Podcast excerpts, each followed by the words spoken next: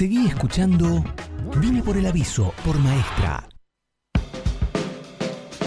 Y continuamos aquí en Vine por el aviso, 9 de la mañana, 38 minutos, y ya tenemos a nuestra segunda invitada del día de hoy, que con quien estuvimos hablando hace un par de semanas atrás, y hoy le estamos dando inicio a un nuevo segmento, una nueva columna que tiene que ver con los emprendimientos. Porque sí, sí, todos, ¿quién no tuvo alguna vez la, idea de iniciar un emprendimiento, de decir, ah, voy a ponerme a vender tal cosa. Bueno, bueno, pará, pará, tranquilo, tranquilo, tranquilo. Pensemos bien, hay que tener en cuenta varias cuestiones, varios factores antes de iniciar un emprendimiento y eso nos lo cuenta a continuación Pamela Bagalá. Buen día, Pame, ¿cómo estás? ¿Cómo andas, Kimay? ¿Todo bien? Bien, muy bien, Pamela. Bueno, abogada, obviamente. Estuvimos hablando con vos hace dos semanas atrás, si no me equivoco. Sí, 20 días. Para, para hablar, bueno, de, distintos temas, en ese caso con lo que eran las, las marcas registradas. Registro de marcas, sí. Registro de marcas, exacto. Eh, diferencias entre el registro de marcas y patentes, que nos explicaste muy bien. Eh, y bueno, en ese caso, siguiendo con las marcas y siguiendo con la parte comercial, quiero empezar en un emprendimiento, quiero iniciar un emprendimiento, ¿qué tengo que tener en cuenta? Bueno, em, buen día a todos. Lo primero que hay que tener en cuenta es si estamos realmente frente a una oportunidad de negocios. Para que se entienda qué es una oportunidad de negocios, porque es un término que obviamente uno no está acostumbrado. Básicamente es saber si ese producto o servicio que yo quiero vender va a resolver algún problema o va a satisfacer alguna necesidad que no esté satisfecha, ¿no? Dentro de, ese grupo de potenciales clientes a los cuales yo me voy a estar dirigiendo con ese producto o ese servicio. Si yo no hago este mini estudio antes de arrancar a vender X producto o X servicio, no sé si esto en realidad va a tener una salida o no, porque no, quizás el producto que yo estoy eligiendo ya existe, tengo muchísima competencia, y me voy a meter adentro de un mercado que está súper saturado, se, dice así. Eh, entonces me va a costar muchísimo poder a mí destacarme. Junto con, esta, con esto del, digamos, de la, insatisfacción de la demanda o eh, que me resuelva algún producto, tiene que haber un diferencial. Esa es la otra clave. Entonces tenemos resolver un problema, necesidad insatisfecha, y tiene que tener un diferencial, ¿sí? Porque quizás el producto que yo quiero vender o el servicio ya existe, pero yo le doy una vuelta de rosca, lo, le agrego algo, eh, lo, lo ayorno, lo modernizo y quizás el mismo producto que ya existe yo le encontré una vuelta. Sí, haces algo, algo diferente. Pero hago algo diferente. Y ahí sí va a tener un diferencial. Entonces lo más probable es que ese producto, ese servicio sí funcione. Esto es como el ABC para que, para que, justamente para que ese emprendimiento perdure un poco en el tiempo y no se nos caiga en dos meses. Tal cual, tal cual. O sea, aportarle algo distinto, obviamente primero ver que, resuelva alguna necesidad insatisfecha eh, y ver que haya potenciales clientes. Sí, exactamente, sí. Eh, quizás, obviamente esto eh, lo vamos a ir descubriendo con el, con el tiempo, pero lo importante es saber si, bueno, vamos a vender tal producto o tal servicio, al menos tener una idea si ya existe o no en el mercado, o sea, hacer un mínimo estudio de mercado. Eh, generalmente cuando doy clases me preguntan cómo haces ese estudio de mercado. Bueno, googleamos, básicamente. Eh, hoy en día, con todas las herramientas que hay tecnológicas, podemos acceder a un montón de información. Eh, a través de las redes sociales, a través de Google. O sea, bueno, quiero vender tal producto, escribo a ver quién lo vende, cómo lo vende, cómo lo hace. Eh, entonces ahí yo me voy haciendo como un mapa mental de, qué es lo que existe y qué le puedo yo agregar a ese producto o a ese servicio. Entonces, esa es una manera que está buena. Obviamente no se trata de copiar, justamente no vamos a copiar porque no, no tendríamos nunca éxito. No habría la parte diferencial, justamente. No tendríamos un diferencial porque estoy copiando. La idea no es copiar, la idea es conocer el mercado y fundamentalmente conocer a la competencia. ¿no? Obviamente. Bien. Eh, imagino que también, más allá de googlear, en una ciudad por ahí chica como la nuestra, el tema de la recorrida funciona mucho. Ver qué hay o decir, bueno, quiero iniciar determinado emprendimiento. Bueno, está bien, pero de eso que quiero empezar, hay eh, en un radio de cinco cuadras, hay seis, siete lugares similares a lo que yo quiero hacer. No tiene mucho sentido. Tal cual. Em, también se trata de encontrar cuáles son los beneficios que ese producto o ese servicio le va, le va a estar dando a, a este potencial cliente, ¿no? Claro. Quizás, como te decía, ya existe ese producto, pero lo que yo ofrezco le va a dar otros beneficios. ¿no? X beneficios. Sí, sí, sí, sí. Entonces, eso lo va a hacer diferente a mi producto o a mi servicio. Entonces, por ahí a lo, lo que más cuesta entender o, o- o encontrar la vuelta es esto, ¿no? Saber qué beneficio mi producto le está ofreciendo a ese cliente potencial. Bien. Entonces ahí, si yo no sé los beneficios, ¿cómo voy a comunicar esto que yo estoy vendiendo o que quiero vender?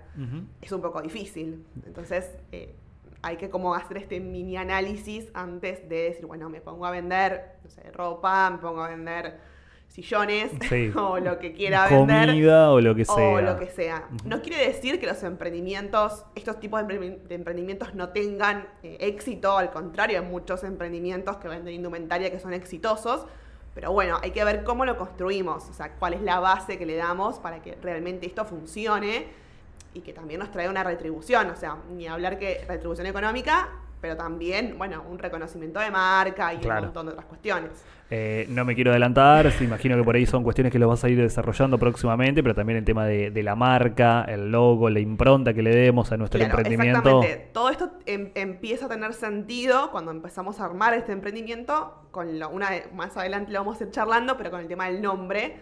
Que en el nombre Claro. de una marca vamos a reflejar todo esto que estamos charlando. El naming es fundamental. Que- exactamente, entonces hay muchas personas que, bueno, le ponen cualquier nombre, pero quizás porque no, no hicieron este mini análisis antes, no, Sí. no- no- por desconocimiento, eh, ojo, no es porque no lo quieren hacer, sino porque no saben que hay que hacerlo.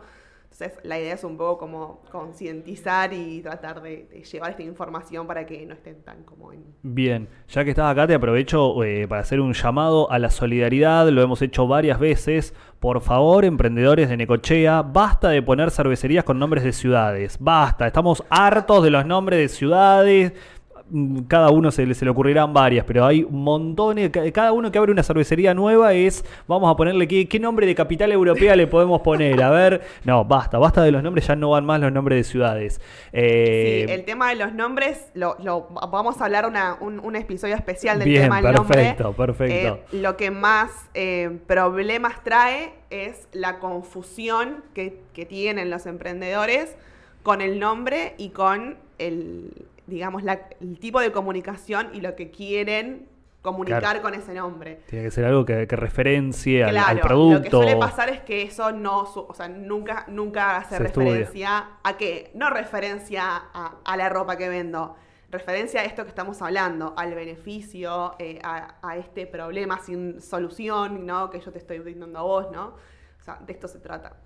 Em, sobre esto que veníamos hablando, básicamente hay tres pilares, Ajá. además de lo que veníamos recién, Sí, que sí, te sí. contaba de la oportunidad de negocios, para que esto cómo, cómo poder bajarlo a la tierra y escribir dos o tres renglones de cada una de las cosas para que, bueno, por ahí alguien que esté escuchando, digo, bueno, yo estoy en esta situación, quiero hacer, quiero arrancar, bueno, ¿por dónde arranco? Bueno, lo primero es escribir la misión, o sea, que se llama así, ¿qué es la misión de un emprendimiento? Bueno, la misión va a dar respuesta a este por qué va a existir este emprendimiento, ya sea un producto o un servicio, ¿no? obviamente. Sí, sí, sí. ¿Por qué va a existir? ¿Qué se va a diferenciar? ¿Cuál es el problema que va a resolver? ¿Qué necesidad va a satisfacer? ¿no? Bueno, escribir. ¿Qué, qué, qué pasa con esto? ¿no? ¿Para qué vino al mundo?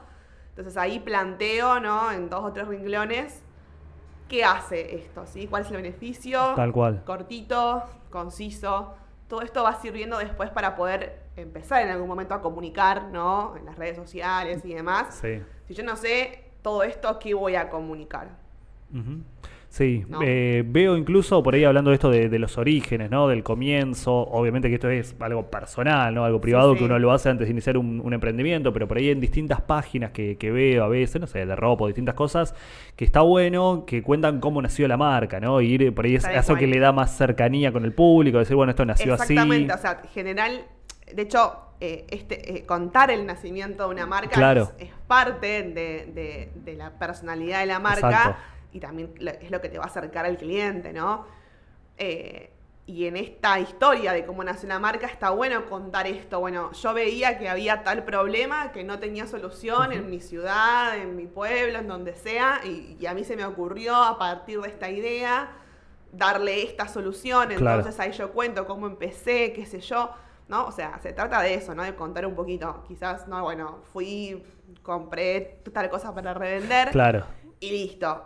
Que no es, no está mal tampoco, porque también es una salida laboral a veces. Sí, sí, está sí. buenísima, pero si voy a hacer eso, que está bárbaro, Darle la- historia. La vuelta de rosca Ujú. para decir, bueno, ok, yo revendo tal producto, pero con esta vuelta de rosca. ¿Para qué? Para diferenciarme, porque seguramente no soy la única que va a vender ese ¿Qué va a hacer eso? Entonces, esa es la idea, poder diferenciarse. Y esta misión que les hablo, de, se trata de esto, ¿no? De poder darle esa respuesta por qué existe este emprendimiento, ¿no? O sea, para mí, ¿no? obviamente, la dueña de la marca. Eh, entonces, bueno, ahí como mini resumen. Y el segundo pilar son, eh, es la visión. La visión. Visión. La ¿Qué es la visión? La visión es, yo lo que siempre les, les digo es el sueño es poder hacer esa declaración, decir, bueno, yo quiero que este emprendimiento o este negocio comercial en cinco años sea, no sé, Sí, llegará a determinado. el principal exportador de tal Claro. cosa, lo que sea que haga, ¿no? Tener en, clara, en claro eh, esta declaración como de existencia que, que me va a ayudar también a ir consiguiendo, ¿no? Estos objetivos, porque yo me voy a proponer objetivos y demás. Sí, sí. Eh, si yo no tengo en claro a dónde quisiera llegar de acá a 5, 10 o 6 meses, es medio difícil Mm. que yo pueda llegar. O sea, primero tengo que saber a hacia dónde quiero ir y, y cuál es este sueño ¿no? de, mi, de mi marca o de mi local comercial.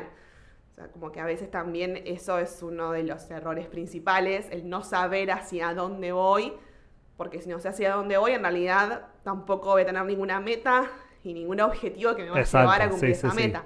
Entonces, también se trata un poco de eso. Sí, sí, tener una, una planificación, digamos, seguir pensando y Tal tratar de pensar a, largo plazo, a corto, mediano y a largo plazo, ¿no? En Sí, definitiva. Sí, exactamente. Son esa, es, exactamente. Es corto, mediano y largo plazo. No hablar de, bueno, acá 20 años, no, uno no sabe qué va a pasar acá 20 Menos en un país como el nuestro, no, no sabemos qué va a pasar No, mañana. por eso. Pero sí, ¿qué me gustaría a mí Claro. o, o a dónde me gustaría haber llegado con mi emprendimiento de acá a un año, a dos, a diez? Bien. ¿no? Tratando de abstraernos la situación del país. Sí, demás, sí, lógico, obviamente. lógicamente. Pero si yo no me pongo algún tipo de meta, es un poco complejo. Tal cual, tal cual, bien. Tal cual. Y el, el último El pilar. tercer pilar, tercer entonces pilar- repasemos. Repasemos, Visión fue la este visión, último. La, eh, la visión fue el último que dije, la misión fue el primero, está declara- esto es el por qué existe. La visión es ese sueño hacia dónde queremos ir. Y el último son los valores. Valores. Atención, Torcuato, anota, valores. Valores.